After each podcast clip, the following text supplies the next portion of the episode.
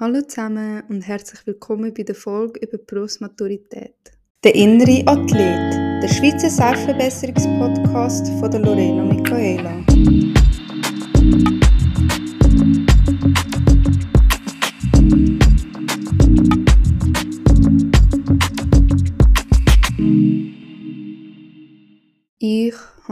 Die letzten Tage mich die ganze Zeit gefragt, was ich für eine neue Podcast-Folge machen soll. Ich hatte jüngste Themen im Kopf gehabt und dann probiert aufzunehmen und dann hat es mir doch nicht gefallen, weil es irgendwie einfach zu wenig Material hatte oder irgendwie zu wenig spannend war und ich es nicht unnötig strecken Ich bin auch noch wieder mal unter Zeitdruck, weil ich für zwei Prüfungen muss lernen für Sozialwissenschaft und Physik. Ist äh, beides nicht so geil. Darum habe ich gedacht, gut, die Folge muss jetzt einfach an und ich gedacht, ich mache es über Berufsmaturität. Ich habe das Gefühl, dass allgemein es nicht so viele Informationen oder so persönliche Erfahrungen von der Berufsmaturität gibt. Ich kenne von TikTok einfach äh, Lüdi und Zihem. Zihem ist jetzt aber mehr so halt auf der Unistufe und Lydia ist jetzt an der FH. Darum habe ich das Gefühl, es ist mal gut so, wenn ich von meinen Erfahrungen und Erlebnissen von der Berufsmaturität erzähle. Wie bin ich überhaupt dazu gekommen, Berufsmaturität anzufangen? Ich habe immer schon gewusst, dass ich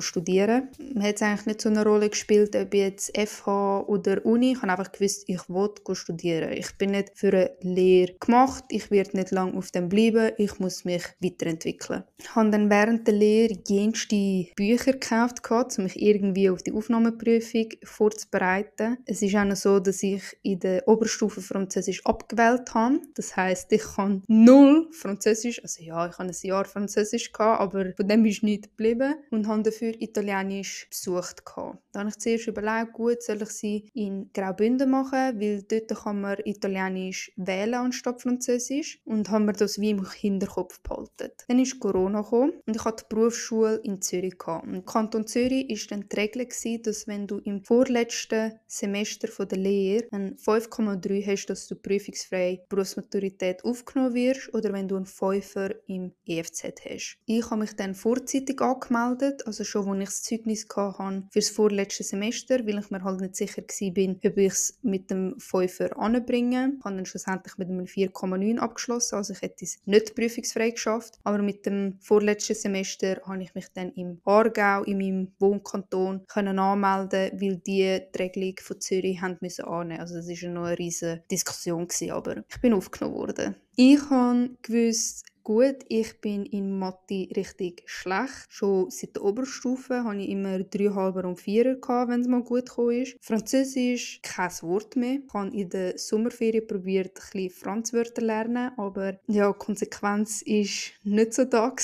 Und sonst hatte ich irgendwie kein Fach im Kopf, wo ich gefunden habe, okay, das könnte jetzt noch kritisch werden. Dann die Berufsmaturität angefangen. Es ist wirklich, also der Anfang ist wirklich schlimm.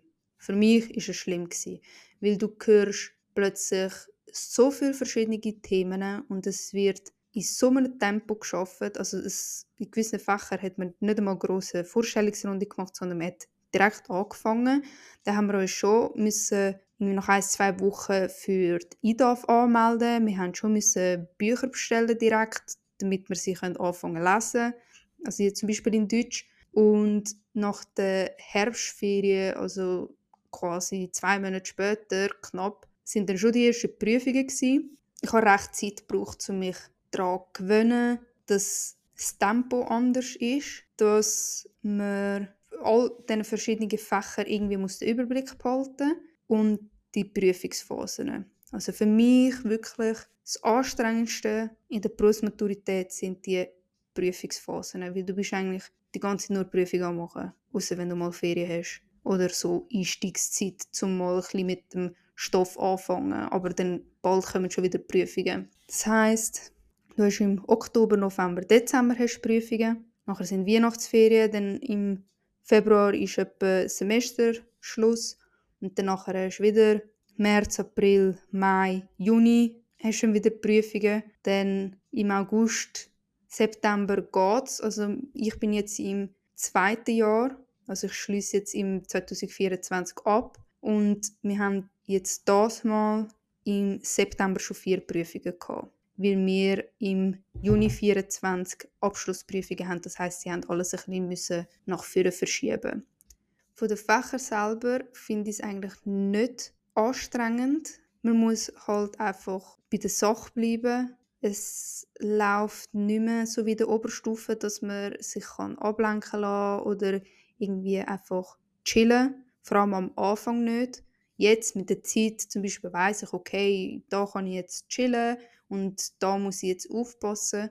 Aber am Anfang, wenn ihr nicht von Anfang an aufpassen, dann verliert ihr schnell den Überblick und den Faden. Was halt auch noch ganz anders in der Berufsmaturität abläuft, ist Promotion. Das heißt, du darfst im Zeugnis schlussendlich zwei Fächer unter einem Vierer haben, aber sie dürfen den Wert von zwei nicht überschreiten. Das heißt, du kannst zum Beispiel in zwei Fächern einen Dreier haben oder in einem Fach einen Zweier haben. Der Wert 2 darf es einfach nicht übersteigen und dann klar musst du halt im Durchschnitt den Vierer haben. Ich muss sagen, man muss sich recht schwierig anstellen, dass man Promotion nicht schafft, vor allem wenn man lernt und diszipliniert anhockt. Es braucht nicht stundenlanges Lernen. Mit der Zeit wisst ihr, wo die Schwerpunkte sind. Ihr wisst, wie die Lehrerprüfungen schreiben, was sie genau von euch wissen Es hilft auch mega, wenn ihr irgendwie könnt, wenn ihr mit oberen BM-Schülern reden oder irgendwie Kontakt knüpfen, weil die können euch natürlich Prüfungen geben und dann sehen ihr ein bisschen, in welchem Rahmen das abgefragt wird. Wir haben zum Beispiel jemanden bei uns in der Klasse, der die BM schon mal gemacht hat und dann haben wir vom ersten Jahr sicher alles Prüfungen gehabt, wo wir ein bisschen haben können einordnen, in welchem Rahmen das, das Thema abgefragt wird. Das hat mega geholfen. Ich kann auch jetzt jede Prüfung behalten. Einfach, falls ich sie jetzt irgendwie nicht würde oder falls mich jetzt jemand von den neuen BM-Schülern würde fragen wegen Prüfungen, dann ich würde die ohne Problem rausgeben, weil hey, es hilft mega und BM ist einfach etwas, wo du musst durchkommen. Es hat nichts mit Intelligenz zu tun, sondern wirklich nur mit Durchsetzungsvermögen. Würde es um Intelligenz gehen, dann wäre ich nur schon wegen Mathe und Franz allein schon lange rausgefallen. Aber es ist einfach so, dass ihr an den Prüfungen so gute Noten wie möglich schreiben müsst, damit ihr nachher wirklich für die Abschlussprüfungen ein Polster habt. Was ich auch noch mega wichtig finde, tu dich mit Leuten zusammen, mit denen wirklich kannst gut arbeiten kannst. Weil in der BM musst du so viele Gruppenarbeiten machen und dann ist es besser, wenn du sie mit Leuten machst, wo du magst vertragen, vor allem auch auf längere Zeit.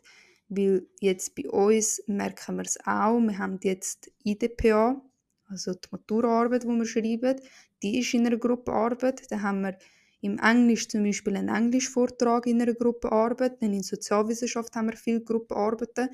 Und wenn du dann mit Leuten bist, wo du auf längere Zeit nicht klar kommst, oder ihr schnell anfangen zu diskutieren, dann ist es nicht eine gute Gruppenkonstellation, wo du nachher vor allem für die Maturaarbeit haben. Ihr müsst wirklich an einen Strang ziehen und können die Arbeit in den Fokus setzen. Ich sage euch auch ganz klar, also so ist jetzt in meiner Klasse, aber am Anfang haben alle ihre Zusammenfassungen reingeschickt. Also wirklich alle zu verschiedensten Themen und so, teils ein, zwei Wochen vorher.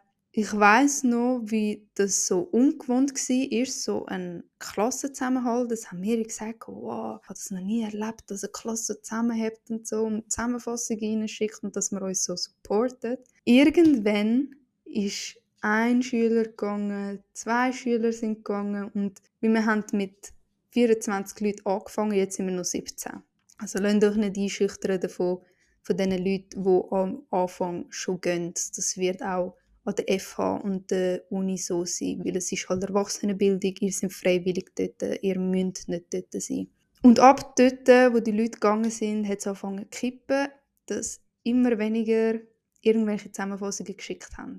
Ich weiß nicht wieso, aber es ist so ein kleines Konkurrenzdenken entstanden, wo ich jetzt selber noch nicht genau weiß, aus welchem Grund das die ist. Also irgendwie haben einfach alle so in ihren Grüppli anfangen, für sich selber schauen. Also in unserer Klasse ist das jetzt so. Wir sind auch hauptsächlich Frauen. Ich weiß nicht, ob das noch irgendeine Rolle spielt, weil bei der Parallelklasse ist viel durchmischter, so nach meinem Gefühl. Aber ja, das, Klassen unterscheiden sich immer unterscheiden, je nach Alter, je nach Geschlechterverteilung. Es wird dann wahrscheinlich später wieder anders aussehen. Was kann ich euch sonst noch für Tipps und Tricks geben für die Berufsmaturität? Planet eure Sachen frühzeitig planen. Also macht eure Zusammenfassung früh genug. Ich finde, der Vorteil von Zusammenfassungen ist, ihr könnt sie nachher auch für die Abschlussprüfung behalten. So habe ich es bei Biologie und Chemie gemacht, weil die haben wir nach einem Jahr abgeschlossen. Und da habe ich alle Zusammenfassungen können sammeln und aus der halt wie eine grosse machen für die Abschlussprüfung. Tönt euch Prüfungsanforderungen richtig und genau durchlesen. Es passiert so schnell, dass ihr irgendetwas überseht oder anders versteht und dann rasselt ihr mit einer schlechten Note durch. Ist mir auch schon passiert, zum Beispiel in Deutsch habe ich ein 2, irgendetwas einfach weil ich gar nicht verstanden habe, was, was sie genau mit der Prüfung von mir wollte. Das hat so an meinem Ego gekratzt, eine schlechte Note in Deutsch. Weil eigentlich hatte ich immer mega gute Noten im Deutsch. Aber eben, ist auch in meiner Verantwortung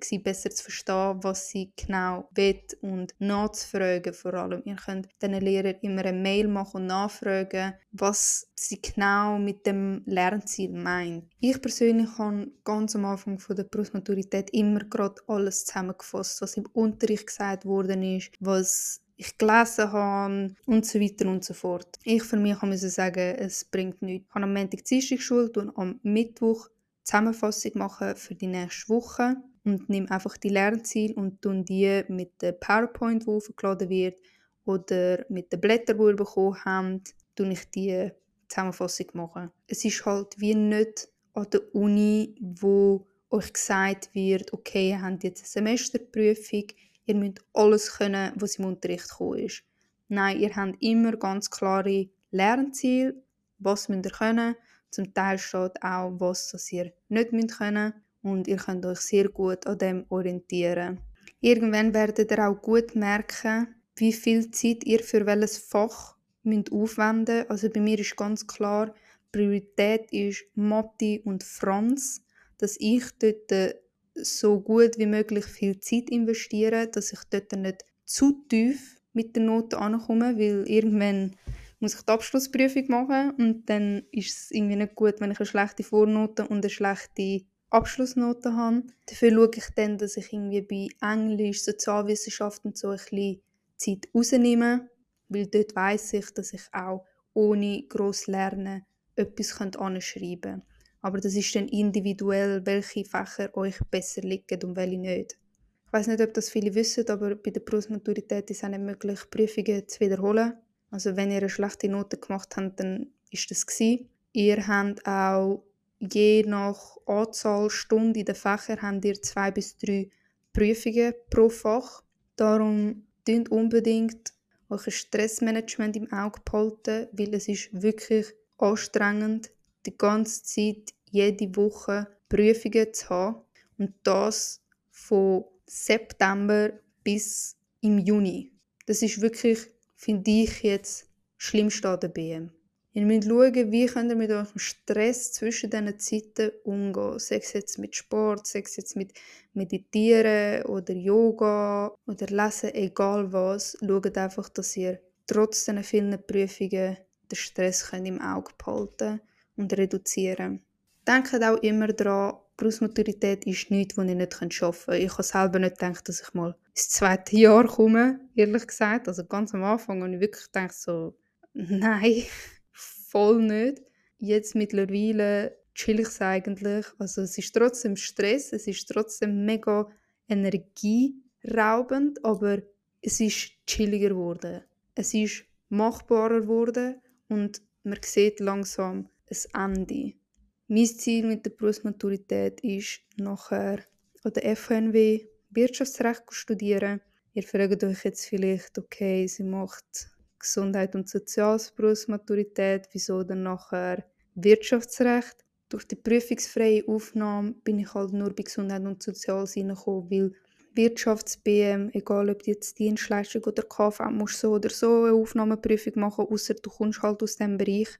Und dann wäre ich halt gleich wieder mit der Aufnahmeprüfung dran gewesen. und ich habe das einfach nicht gesehen, mit gleichzeitig während der LAP zu machen. Darum habe ich gefunden, gut, ich mache prüfungsfrei Gesundheit und Soziales. Die technisch ist mir halt zu Mathe-lastig und ich bin nicht gut in Mathe. Das wäre auch nicht gut gekommen, wenn es viermal gewichtet wird. Darum finde ich, ist halt Gesundheit Soziales für mich passend gewesen. Ich finde es auch von den Fächern ist halt mega breit gefächert. Du hast wirklich Sozialwissenschaft, du hast die ganze Naturwissenschaft, also Biologie, Chemie, Physik. Danach hast du noch die ganzen Grundlagenfächer, also Mathe, Deutsch, Geschichte und Politik, Wirtschaft und Recht, Französisch, Englisch. Ja, das wäre es, glaube ich.